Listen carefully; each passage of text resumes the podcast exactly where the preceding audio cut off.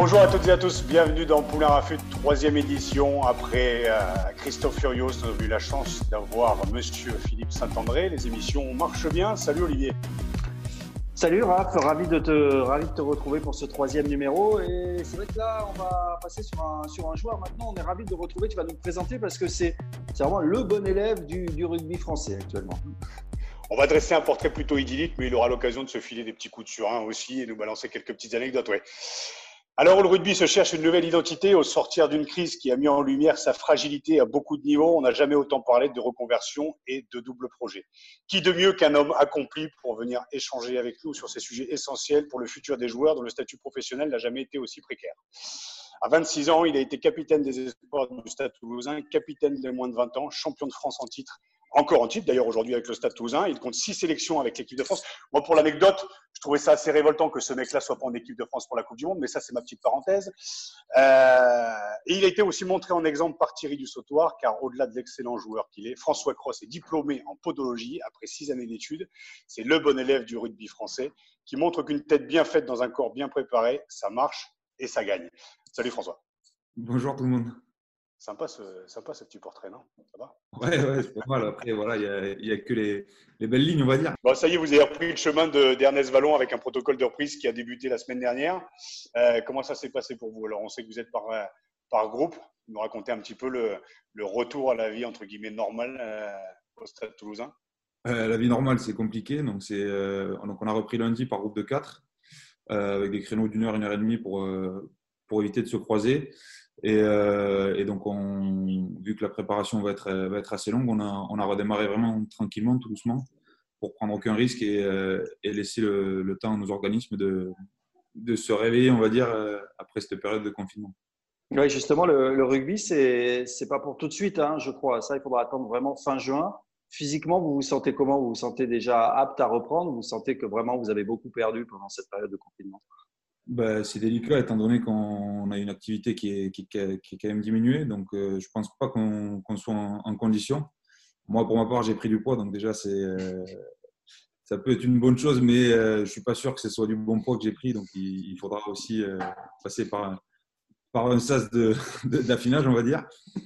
Et, voilà, donc non, bien sûr, je pense qu'à l'heure actuelle, on n'est pas prêt à, reprendre la compétition on a du temps, tant mieux, mais, euh, mais voilà, il faudra, il faudra profiter de ce temps-là pour, euh, pour vraiment euh, faire une bonne préparation pour attaquer quand on, quand on aura l'autorisation d'attaquer. Vous avez vu les, les coachs et, le président, quel a été le, le, message de leur part, en tout cas pour la reprise Parce qu'on ne sait pas, enfin, en fait, la reprise devrait se faire normalement début septembre, mais quel est le mot d'ordre aujourd'hui de la part du président et de la part des coachs? Ben là, pour l'instant, on avance euh, avec les, données qui sont les nôtres. On ne se projette pas sur, sur la reprise ou sur, euh, sur les futurs championnats parce qu'il y a trop d'inconnus encore et c'est, un beau bordel parce que voilà, d'un jour, à l'autre, les informations, euh, les informations changent.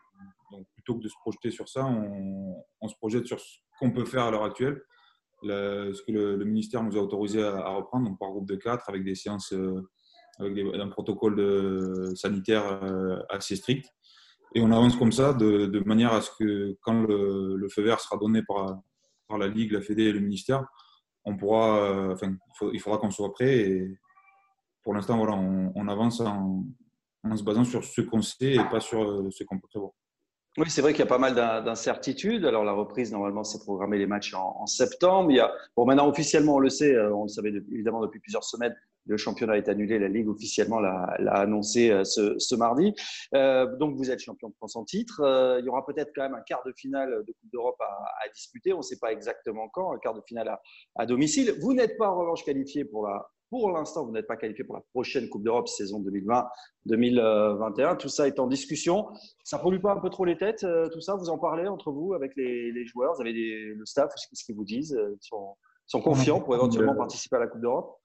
Oui, bien sûr, on en parle, c'est euh, d'actualité, mais encore une fois, y a, tellement ça change tellement euh, du jour au lendemain, il y a tellement d'inconnus dans, l'équation que moi, je préfère un petit peu me, sortir de, ça pour, éviter de, passer mes journées à, aller à la pêche aux informations qui sont euh, pas toujours vérifiées. Donc, c'est plutôt que de me mettre une pression à, chercher le, vrai du faux, je préfère voilà, laisser, laisser les choses faire et avancer sur ce que je peux faire moi maintenant. Et, et, quand les décisions seront prises, on, aura, on pourra viser à ce moment-là. Mais vous sentez que ça a un impact quand même sur les joueurs, sur, des, sur vos équipiers, que ça, ça gamberge un peu? Bah ouais, déjà, il y a, y a, le manque de, de travailler ensemble, de, se retrouver, de pouvoir rejouer au, rugby aussi. Et, et, après, le fait d'être dans l'inconnu, forcément, c'est jamais, c'est jamais bon et, euh, et, ça peut, ça peut le faire gamberger, bien sûr. Je vois, tu as été champion de France l'année dernière, tu as enchaîné directement avec la préparation de la Coupe du Monde. malheureusement, tu n'as pas été pris, tu es revenu directement dans le championnat. Championnat, Coupe d'Europe, tu es sélectionné pour, euh, pour l'équipe de France, tu fais quatre rencontres avec, avec l'équipe de France. Euh, comment on vit, en fait, tu n'as que 26 ans, hein, mais comment on vit cette espèce de, de, calendrier acharné. On sait que depuis des années, le problème du rugby français, c'est euh, cette, voilà, cette espèce d'accumulation de nombre de matchs chaque saison qui est toujours de plus en plus, les, les impacts sont de, plus en plus euh, intenses. Euh, comment on vit la, fatigue à l'heure où, en plus, quand le rugby se cherche un petit peu, est-ce qu'il n'y a pas la peur aussi que les instances dirigeantes vous rajoutent encore des matchs pour essayer de combler un peu le déficit accumulé depuis, bah, depuis la sortie, depuis ce confinement quoi?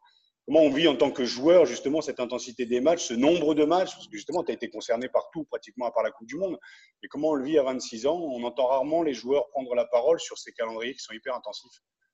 Bah c'est délicat pour moi de parler, euh, là-dessus parce que, euh, encore une fois, euh, comme tu l'as dit, c'est ma première saison internationale et c'est vraiment la, première saison où j'ai pu vivre ce, rythme-là, d'enchaîner les matchs avec le, le, club en top 14, en Coupe d'Europe et après le, le tournoi de destination. C'est vrai que le, niveau international, c'est quand, même, c'est quand même plus intense que, que ce, qu'on qu'on peut rencontrer en club.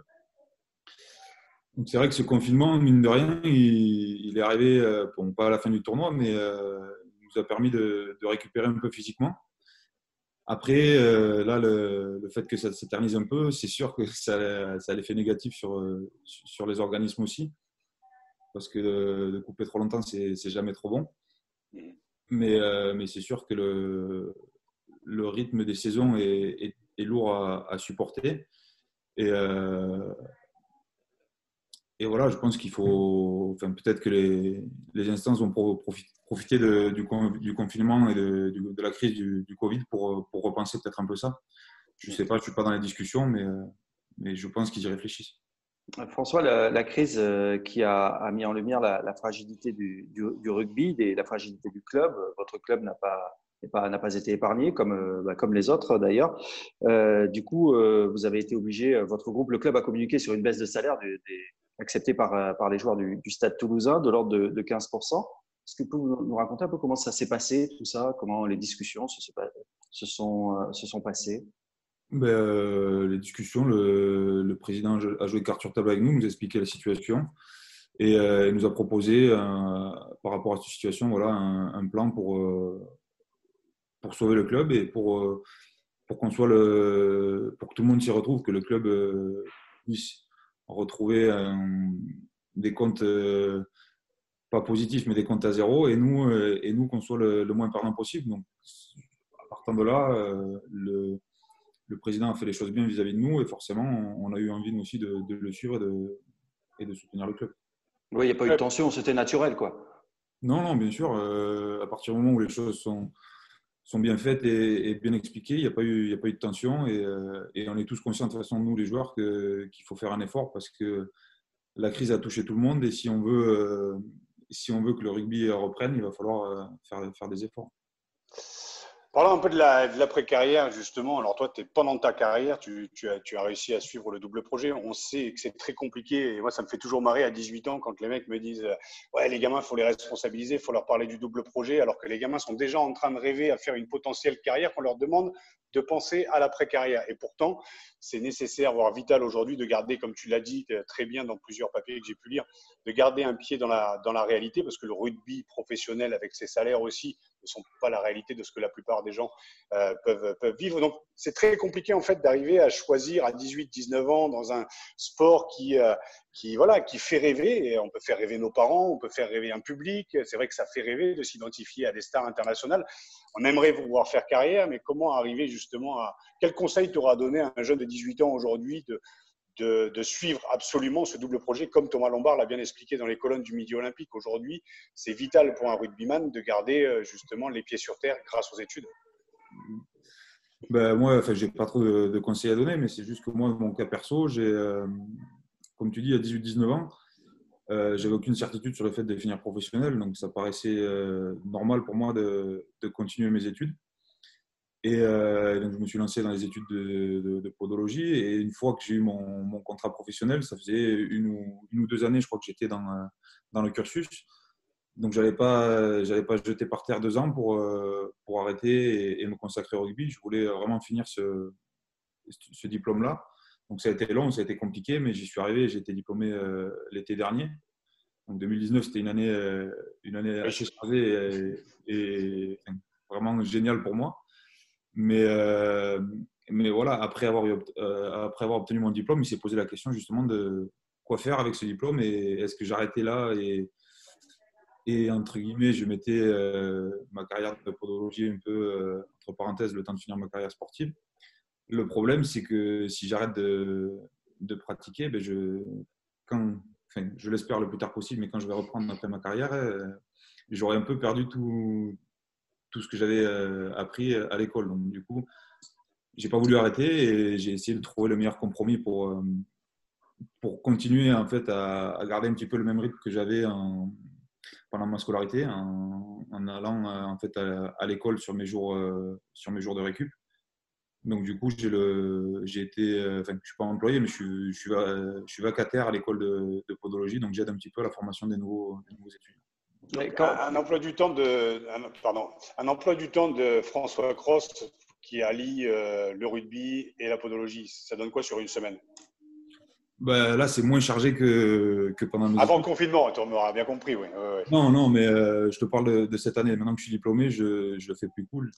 Avant, quand j'étais euh, quand j'étais à l'école, dès que j'avais une demi-journée ou, sur ma journée de, de récup, en général le mercredi ou, ou mardi ou jeudi si on joue le dimanche, j'étais à l'école et euh, sur la fin de semaine, donc les, journées sont un peu moins chargées. On a entraînement euh, en, général que les matinées où on finit vers 13h, 14h. Ben, je finissais les après-midi à, l'école. Donc là, maintenant que je suis diplômé, je, je, voulais que ça soit un peu moins chargé aussi. Donc du coup, j'y vais qu'un jour par semaine sur ma journée de récup.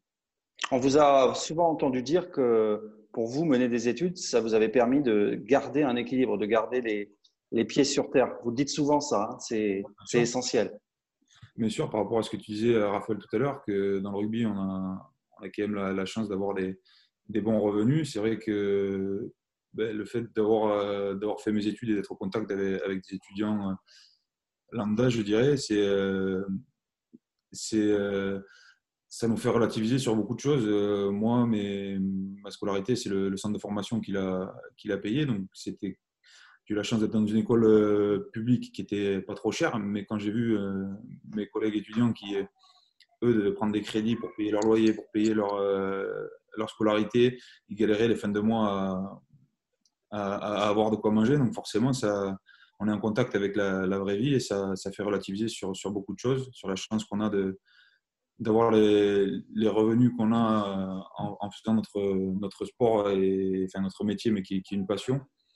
Et donc forcément, ça nous donne envie de, de s'y investir encore plus pour, euh, pour être digne et méritant de, de cet avantage-là. Le, mot double projet, c'était un peu un mot un peu pas, pas, vulgaire, mais un petit peu tabou ces dernières années. Aujourd'hui, comme je le disais avec l'article de Thomas Lombard dans le Midi Olympique, euh, c'est un sujet qui va et qui doit revenir à la mode, justement, ne serait-ce que pour les jeunes. Pour toi, la responsabilité, elle, est, elle est, partagée? Est-ce que ça doit être pris en charge par le club? On sait que c'est aussi une question d'éducation. Est-ce que ça doit être aussi la responsabilité des parents, du joueur du club. Il y a aussi les partenaires aussi qui sont à côté, qui, quand tu es joueur et tu le connais, hein, viennent te serrer la paluche et quand tout s'arrête, se retournent il n'y a plus personne. Ça, je te souhaite pas de le vivre. Pour toi, le double, le double projet, la responsabilité, est-ce que c'est de la co-responsabilité par rapport à par rapport à tous ces acteurs du monde du, monde du rugby ou ça doit être juste la responsabilité du joueur qui arrête à 35 ans Juste pour, être, pour préciser, tout le monde n'a pas lu forcément le Midi Olympique. Euh, Thomas Lombard, le directeur général du, du Stade français qui a, déclaré que désormais dans son club, tous les joueurs qui, allaient signer dans son club, il fallait qu'ils aient un double projet, qu'il soit d'études ou entrepreneurial. Euh, voilà, donc c'est évidemment un message fort délivré par, par le Stade français au travers de son directeur général pour la saison prochaine. Pardon. par rapport à, la responsabilité, je pense que c'est tout le monde, enfin, c'est tous les, tous les côtés qui sont responsables. Il y a les, moi, j'ai eu, euh, mon cas perso encore une fois, j'ai eu du mal à. Le club a été génial avec moi. Ils, m'ont aidé dans les démarches pour, pour rentrer au niveau de l'école. Après, les, les écoles ne sont pas forcément, euh, je dirais pas ouvertes, mais elles n'ont pas toujours les, les bonnes méthodes ou les bons moyens pour pouvoir euh, accueillir des, sportifs de haut niveau et pouvoir leur, leur permettre de, de, faire aussi ce double projet. Donc, il y a, il y a la part aussi du joueur d'avoir l'envie et la, volonté de, de, de s'installer dans, dans, des études et d'aller au bout. Le, club aussi qui doit faciliter le, les choses euh, avec, euh, en termes d'organisation entre l'école et, le, sportif. Et après, la, structure d'accueil aussi qui, qui doit essayer de, mettre en place ce qu'elle peut pour, faciliter les choses c'est tout un, tout un ensemble qui, si un des, trois facteurs qui ne fonctionne pas, peut, amener le, joueur à ou arrêter ou, euh, ou se consacrer qu'à sa carrière sportive. Oui, parce qu'on peut comprendre, excuse-moi Raphaël, on peut comprendre les, les, réticences de, quand même de, de, certains, de certains joueurs. Euh, vous avez pu en croiser, j'imagine, François.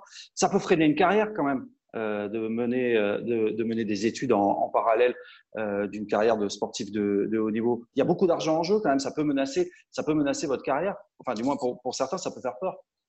Oui, mais moi je ne le vois pas comme ça. Je le vois aussi du, du fait qu'en fin de carrière, euh, quand vous avez peut-être 2-3 ans à, à tirer, qu'il faut, qu'il faut être bon pour, pour pouvoir décrocher justement ce contrat qui pourra vous, vous assurer une ou deux, ans, deux années de plus dans le rugby si vous avez en plus à côté à gérer votre, votre après-carrière et, à devoir réfléchir à ça et laisser de l'énergie, c'est euh, pas forcément le bon moment. Donc, je pense que quand on est, quand on est jeune, on est, on est encore dans le. Enfin, pour moi, pour ma part, j'étais encore dans le cursus scolaire. J'ai enchaîné direct après le bac. Donc, j'avais cette routine de, de, faire les études et de faire le sport à côté. Et je pense qu'en fin de carrière, c'est moins, moins évident de, de replonger là-dedans, surtout qu'il y a il y a cet, inconnu et ce grand vide de, de, fin de carrière qui peut, euh, qui peut faire peur et qui peut, euh, qui peut nuire euh, aux deux tableaux. Il paraît que vous faites des semelles pour vos coéquipiers du, du Stade toulousain, c'est vrai? Ouais, de temps en temps, de temps en temps, quand ils, quand ils en ont besoin et, et, quand je peux le faire aussi parce que je, je l'ai fait à l'école. Donc du coup, il faut que l'école soit ouverte. En ce moment, c'est pas possible et, euh, et que et qu'il y ait de la place pour les recevoir aussi. Ah oui, vous demandez. C'est bien, vous pouvez faire des trous des fois pour leur piquer leur place, tu sais, s'ils sont trop. C'est ce que j'allais dire. Ouais, tu fais les mêmes semelles. Est-ce que tu fais les mêmes semelles pour les mettre pour les, les, les, mecs qui sont en concurrence avec toi au poste? Non, c'est pas de. Eh, je, je, reste podologue, donc quand je suis podologue, je ne suis, suis, plus dans le rugby et, et, on soigne tout le monde euh, du mieux possible. Oui, et puis tu as le droit de faire des erreurs aussi. Je veux dire, l'erreur est humaine aussi. Hein. On n'est pas parfait. On n'est pas. donc, euh... Ils viennent me voir. Euh... euh, on, passe à, on passe à la troisième partie, Raph. On va passer, on ouais. quand même de, du joueur, François Cross, parce qu'on a parlé de, du confinement, du déconfinement, de son après-carrière, mais a d'abord une carrière à, faire et c'est pour l'instant une sacrée carrière qui, qui, mène notre troisième ligne internationale.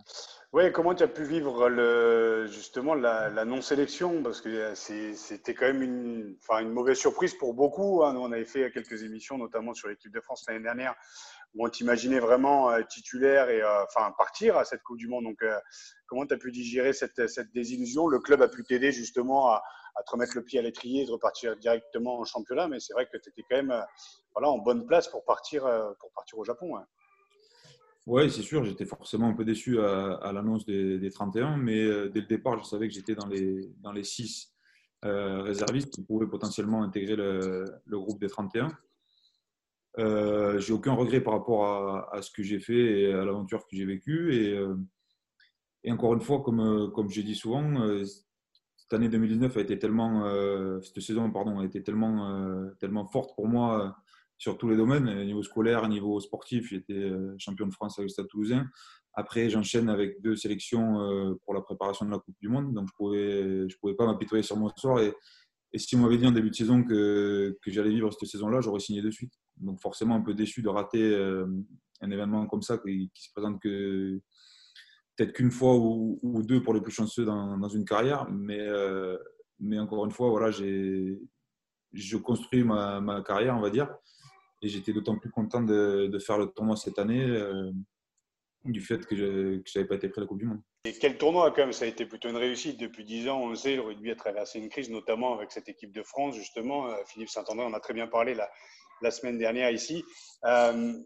Comment ça se passe avec le, le, staff de l'équipe de France? On sait que Fabien Galtier est un perfectionniste. Il a su s'entourer justement de, de, gens très compétents. Et puis, on a l'impression que dans ce groupe, voilà, il y a une espèce de supplément d'âme qui s'est installé euh, très, très rapidement avec des profils complètement différents.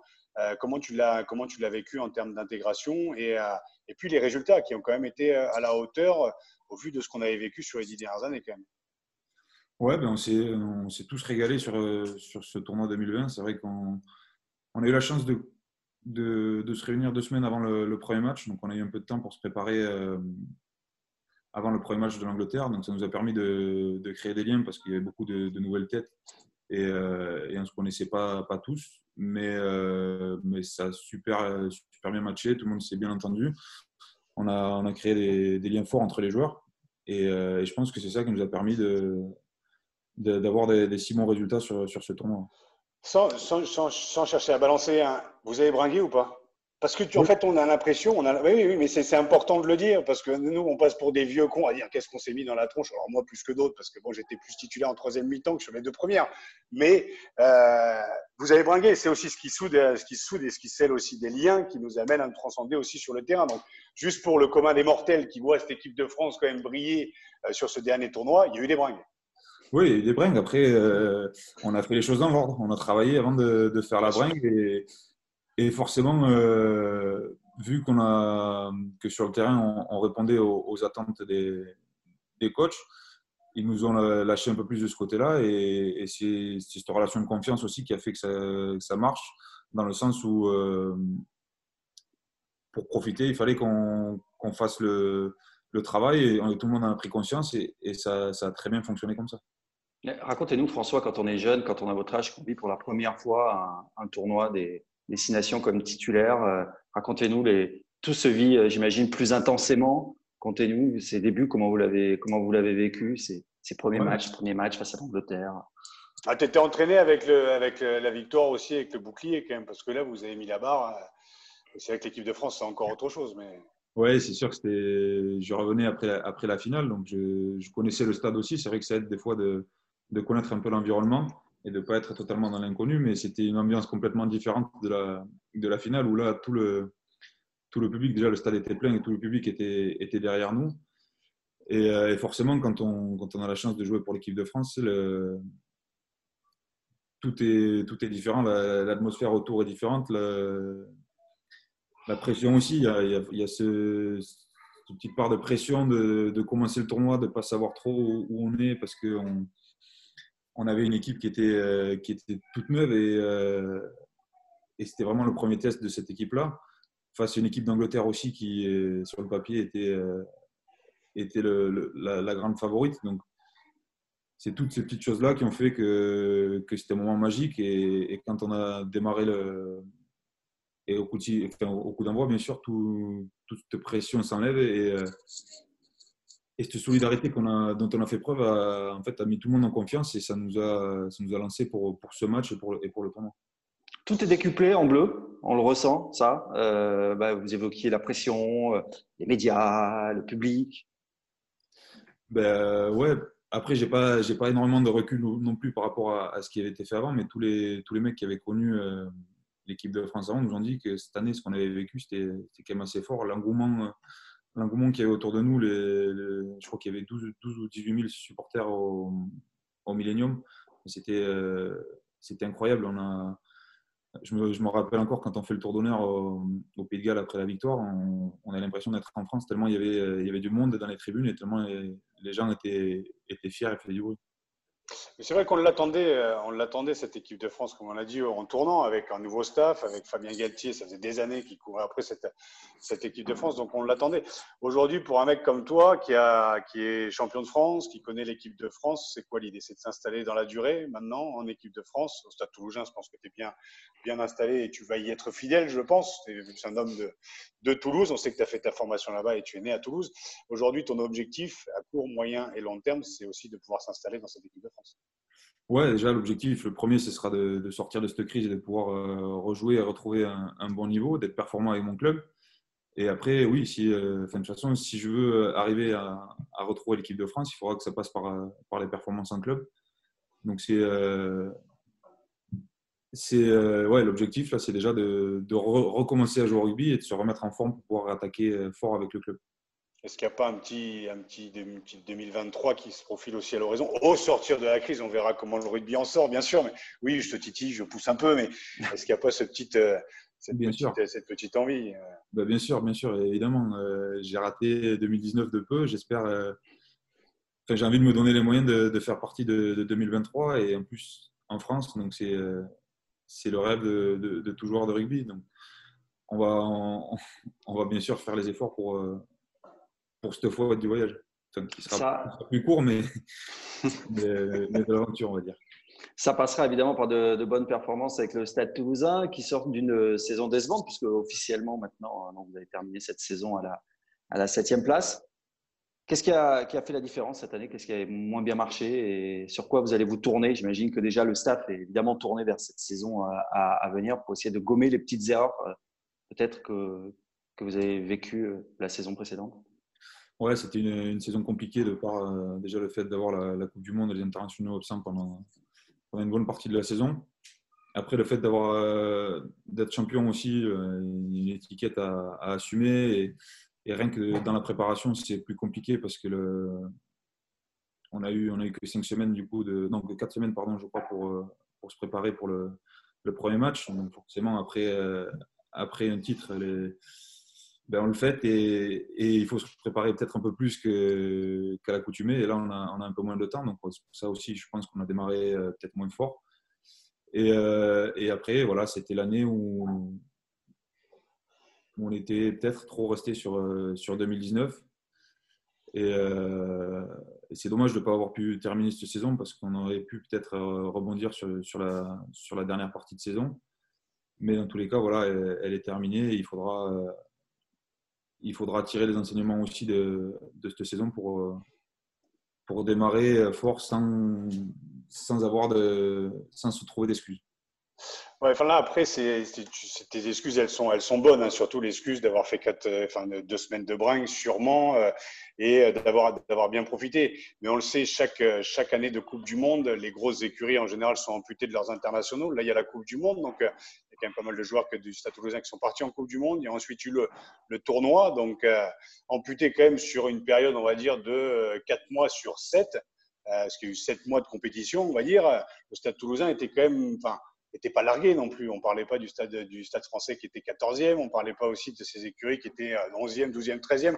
On attendait, euh, comment il s'appelle, euh, Pau depuis des années qui n'arrive pas à franchir le cap. Vous, vous étiez quand même en course encore pour atteindre la, sixième place. Donc, euh, elle n'est pas si dégueulasse que ça, cette saison quand même pour le stade. Non, bien sûr, bien sûr, elle n'est pas, elle est pas dégueulasse. C'est pour ça que je, dis qu'on aurait bien aimé la, terminer parce qu'on avait hmm. les, moyens de récupérer nos internationaux sur la fin de saison et de, de peut-être repartir sur une, sur une dynamique plus positive. Ouais. Euh, dernière chose, en fait, j'ai une question de Miguel F de Bordeaux euh, qui me dit est-ce que tu peux, justement, pour ne pas passer pour un imposteur, est-ce que tu peux nous citer six os ou ciseaux, pardon, du pied, comme ça, en passant? Allez. Donc, euh, allez, le calcanus, le talus. après, c'est la nouvelle nomenclature, donc peut-être que, que certaines personnes sont à l'ancienne nomenclature et auront du mal à. Ah, tu vois, il cherche des excuses déjà. Donc, bah non, mais nomenclature déjà. On a le cuboïde, on a euh, les, naviculaires, il y en a trois, donc ça compte pour trois ou ça compte que pour un? Le cunéiforme et après on a toutes les phalanges. Proximal, la et distale, à part pour, le, à part pour la luxe. Donc c'est le, pouce du pied, on va dire, où il n'y en a que deux. Franchement, c'était un très très bon moment. En tout cas, François, merci à toi d'avoir participé à, cette interview. Et euh, on ne peut que te souhaiter euh, le meilleur, une très très bonne reprise en quatre phases ou cinq phases, comme on l'a dit et puis que le championnat reprenne euh, en septembre. Et puis, bah, on te réinvitera dans Poulain Rafut euh, l'année prochaine avec grand plaisir pour faire le point au sortir d'une victoire dans le tournoi. Ben, je l'espère. Merci beaucoup. Merci François. Euh, je rappelle que c'est un podcast à retrouver sur toutes les bonnes plateformes et vous n'hésitez pas à mettre, à mettre 5 étoiles évidemment, à, bien noter cet excellent programme mené de main de maître par, par Et par Olivier. Merci à toutes et à tous et à la semaine prochaine. Salut.